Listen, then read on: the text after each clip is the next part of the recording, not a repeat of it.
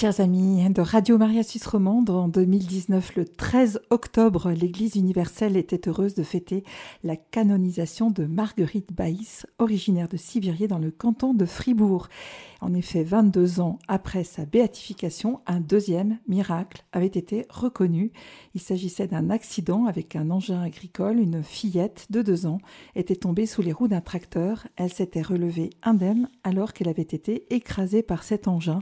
Son grand-père, témoin de l'accident, avait alors invoqué la protection de Marguerite Baïs. Et aujourd'hui, dans l'émission Témoignage, j'ai la grande joie, le privilège de recevoir Marie-Noël Bérard. Bonjour Marie-Noël. Bonjour Anne-Valérie.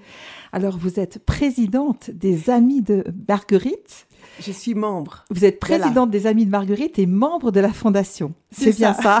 ça. J'ai été corrigée avant l'émission. Donc, d'ailleurs, on, fait un coucou à Jean-Paul Conus, qui est lui le président de la fondation. Et qui est à la tête de la fondation depuis plus de 35 ans. Alors, on le salue cordialement et on le remercie pour ce magnifique service. Voilà, donc, euh, donc voilà, bah, vous êtes parmi nous aujourd'hui parce que euh, Marguerite, euh, il y a beaucoup d'actualités autour d'elle. Et donc, avant d'en parler, j'aimerais que vous nous rappeliez un peu qui était Marguerite Baïs. Marguerite, elle vient, je vais vous dire deux, trois choses que je, qui me touchent d'elle. Elle vient de la Pierra, un hameau de la Glane, du canton de Fribourg, d'où je suis native. Et c'est pour ça qu'elle m'est chère, vraisemblablement. Euh, bien que j'habite euh, sur Nyon et je travaille à Genève. Voilà. C'est expatrié en quelque sorte. Hein. Quelque part, voilà. Et euh, c'est une personne toute simple, couturière, joyeuse et certainement avec beaucoup de paix. Et elle a eu dès l'enfance un cœur à cœur avec Jésus, j'en suis sûre.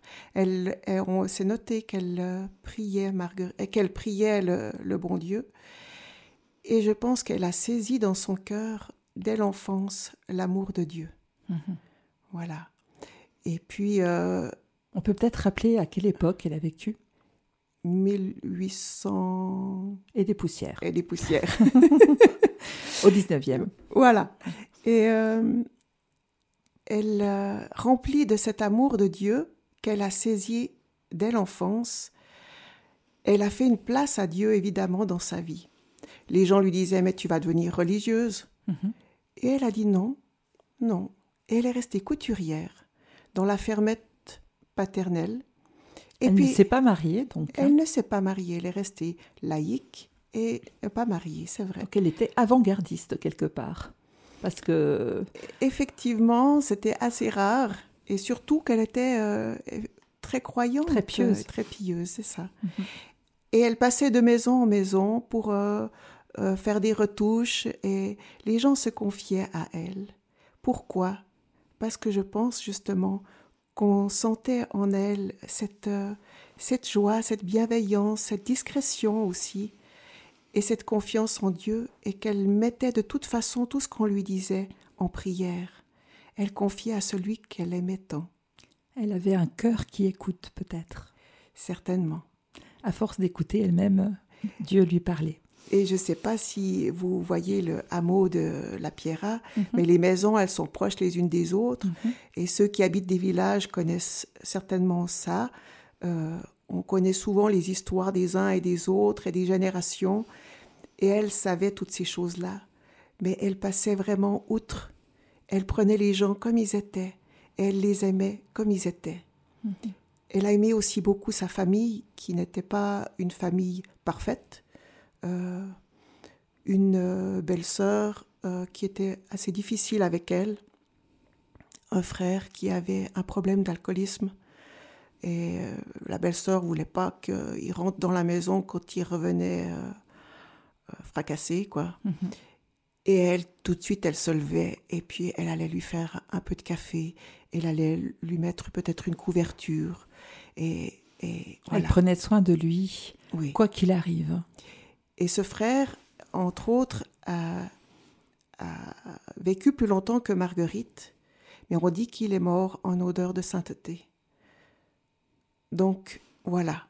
J'aimerais aussi penser à tous ceux qui ont peut-être cette difficile épreuve de vivre euh, ce genre de choses que Marguerite, qui est maintenant au ciel et dont on le sait, ne peut qu'apporter son aide depuis le ciel à tous ceux qui lui demandent. On peut même inviter nos auditeurs qui le souhaiteraient à se rendre en pèlerinage parce que donc on peut aller visiter la, maison et la chambre particulièrement euh, de Marguerite et, lui demander son intercession. Clairement, et dans l'église, il y a un nouveau reliquaire euh, qui est très beau, qui mérite. Euh, je vous raconte juste cette petite histoire d'un monsieur qui est venu de Genève avec sa chorale, qui connaissait pas Marguerite, monsieur âgé, et quand il s'est trouvé devant le reliquaire, il a simplement dit parce que sa femme était malade à la maison et il savait pas si elle devrait aller en IMS ou elle était vraiment pas bien. Et il lui dit si tu peux faire quelque chose pour elle.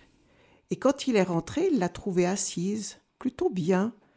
Puis il lui a dit Tu vas mieux? Tu peux, oui. Puis depuis quand? Ben, depuis, je sais pas, 16 heures. Et en fait, ça correspondait au moment où il était devant leur liqueur.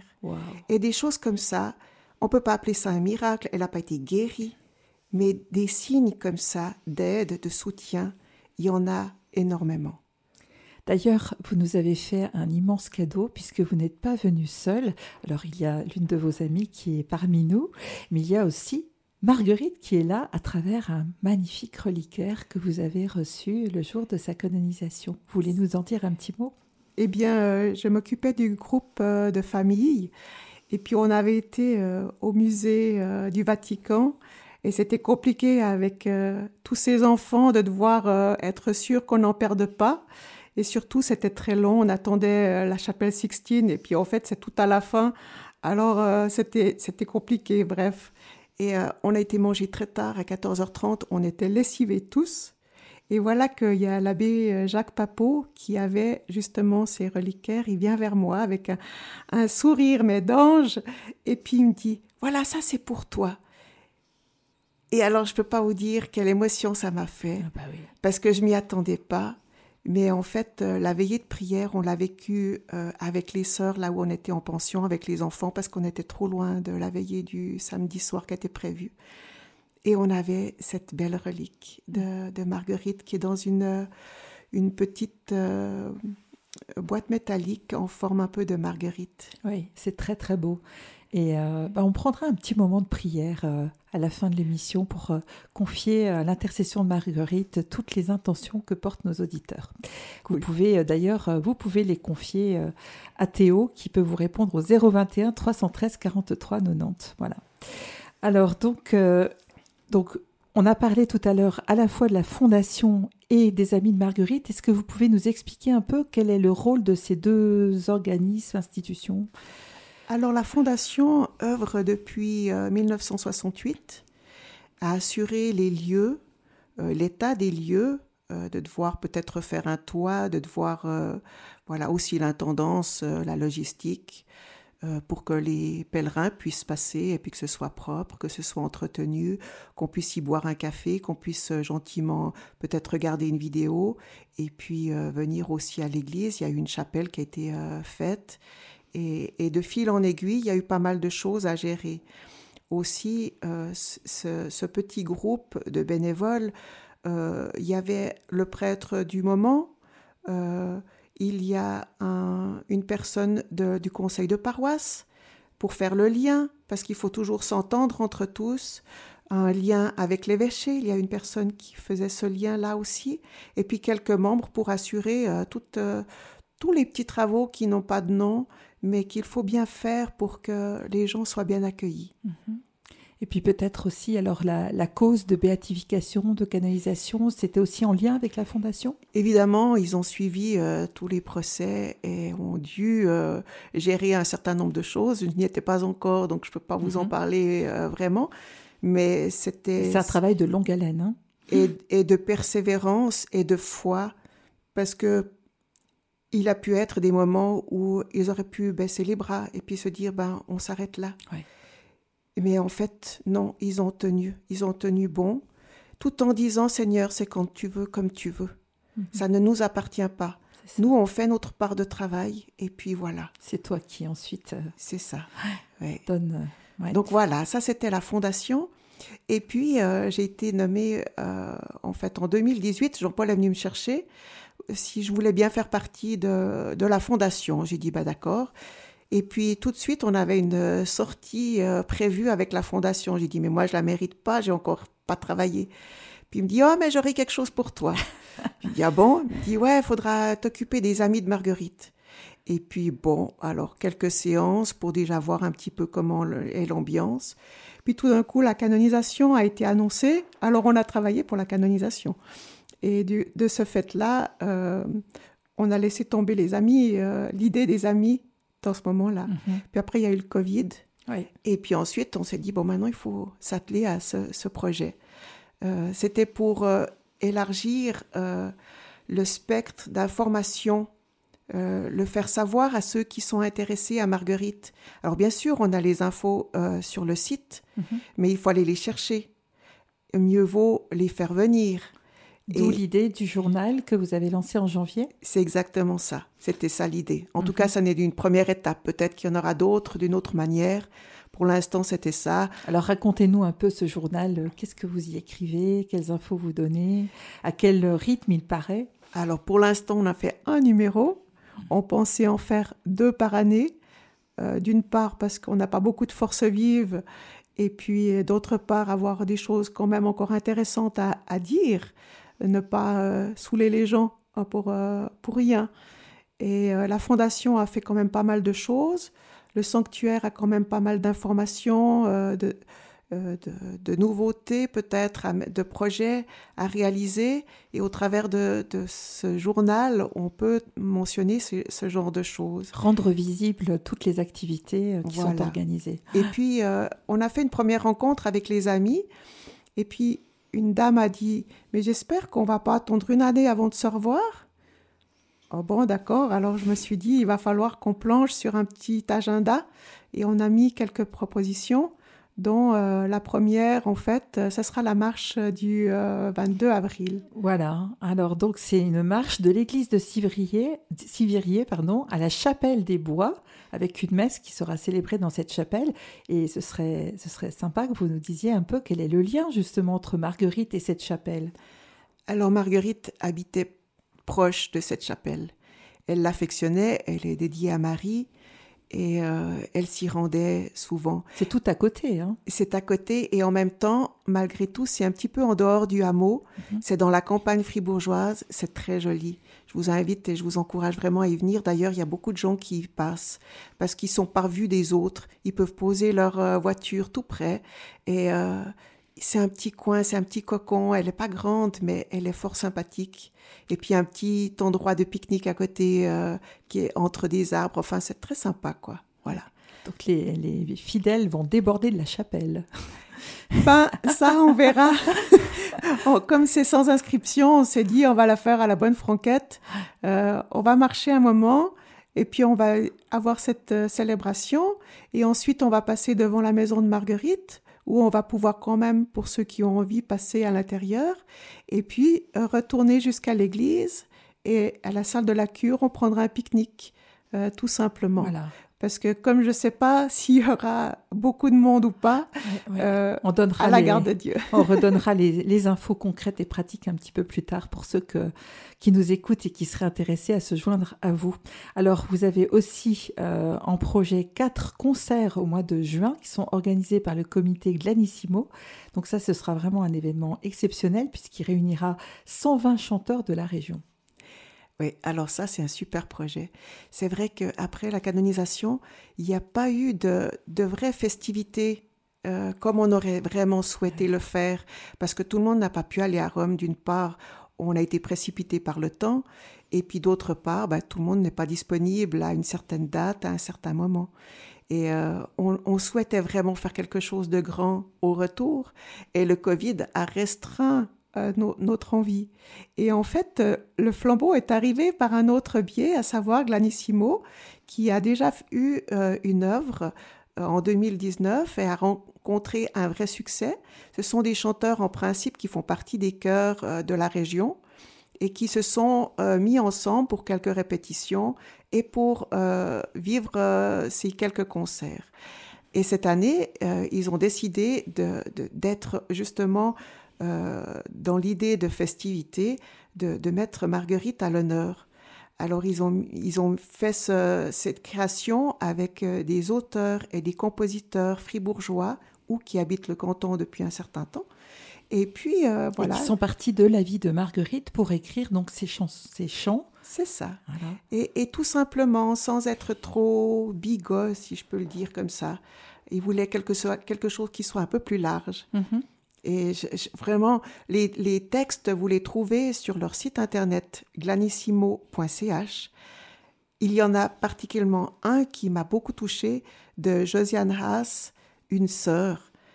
Il, est, il, résume la vie de Marguerite. Vous pouvez nous en lire un ou deux couplets Alors, pour nous donner l'eau à la bouche. Avec plaisir. Dans la modeste chambre, ouverte pour eux, de près ou de loin, ils viennent nombreux, pour voir une amie, pour être écoutés. Ils ont l'air petits dans leurs grands souliers. Elle marche auprès d'eux. Sur le chemin, elle marche avec eux, une sœur pour les siens. Quand le village a faim, qu'il neige un peu trop, elle offre ici-bas les plis d'un manteau, fournit le repas, l'éclat de clarté qu'il les nourrira, qui leur a manqué. Magnifique. Bah écoutez, c'est très très beau. Donc, euh, je vous laisse peut-être donner les dates exactes euh, des concerts.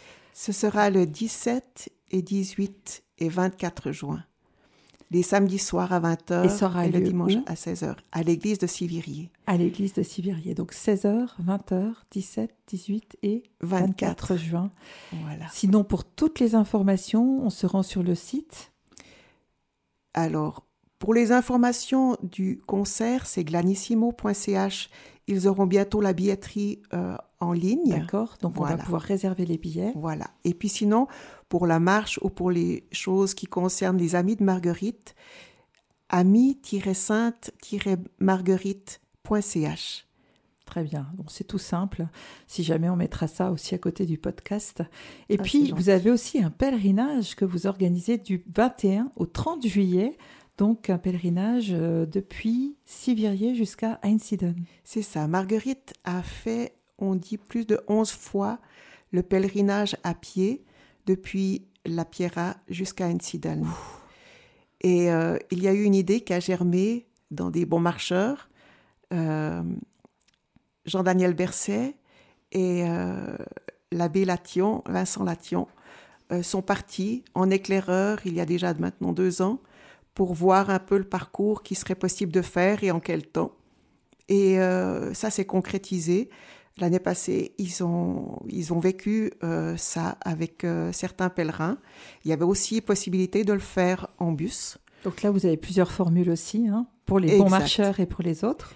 Alors, il faut effectivement, si on fait la marche du début à la fin, il faut être entraîné.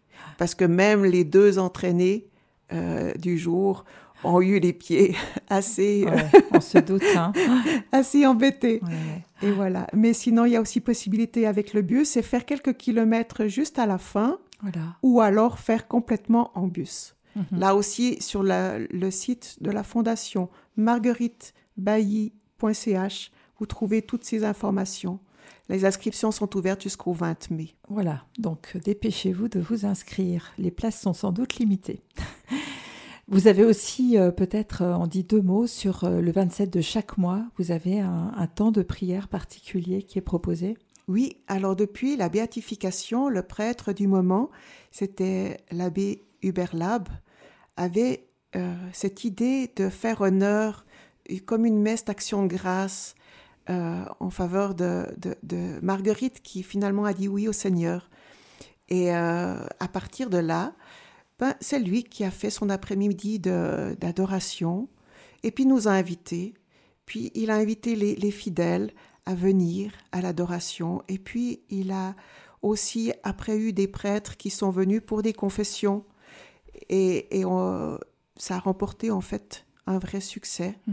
Les gens sont venus, les gens ont apprécié, les gens ont été guéris ou ont reçu vraiment une grâce.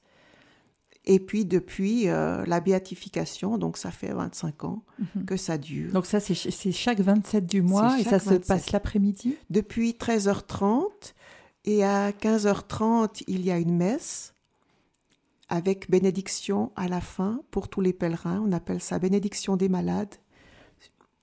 Et, euh, et le soir, il y a le chapelet à 19h et puis la bénédiction, et à 20h, il y a la messe. D'accord, donc comme ça, tout le monde peut participer. Volontiers, avec plaisir. L'église est très grande, elle n'a pas beaucoup de piliers, donc venez nombreux. super. Alors, avant de nous quitter, est-ce que vous pouvez nous dire quel message Sainte Marguerite Baïs a pour les chrétiens du XXIe siècle? Marguerite était courageuse, elle était vive, elle empoignait les choses, mais toujours avec le Seigneur. Et elle était à l'écoute, elle était quelqu'un du peuple, simple. Et je pense que ça peut rapprocher beaucoup de gens euh, dans, sa, dans sa simplicité. Rejoindre beaucoup de gens aussi dans sa simplicité, dans leur simplicité du quotidien. Parce que sa vie, elle n'a pas fait grand-chose d'autre que couturière. Voilà. Donc c'est une sainte accessible. Largement. Alors on va écouter maintenant une œuvre extraite de la messe Réjouis-toi, donc composée par euh, Jean-Marie Colli, écrite par Raphaël Pasquier, qu'on remercie de nous avoir autorisé à, diffuser euh, ce chant. Euh, est-ce que vous voulez nous en dire un petit mot?